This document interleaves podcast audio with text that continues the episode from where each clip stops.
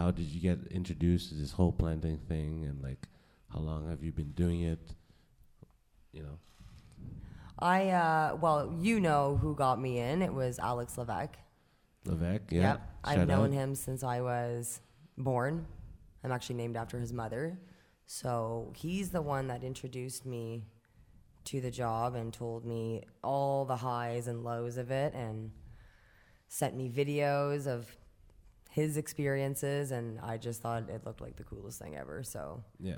he got me a job. Nice. Like you, you, unlike other like rookies at that time, you you had like a decent idea of what to expect of planting. I think I kind of did in a sense. Like you know, he wasn't uh, he wasn't sugarcoating anything. Like you know, Levesque, I he's know Levesque. Yeah. pretty brutally honest about it. So you know, Shout out to Levesque. shout out to Levesque, love you. um, yeah, no, he told me all like the like the lows. Like you're gonna be in the most excruciating pain that you'll ever feel.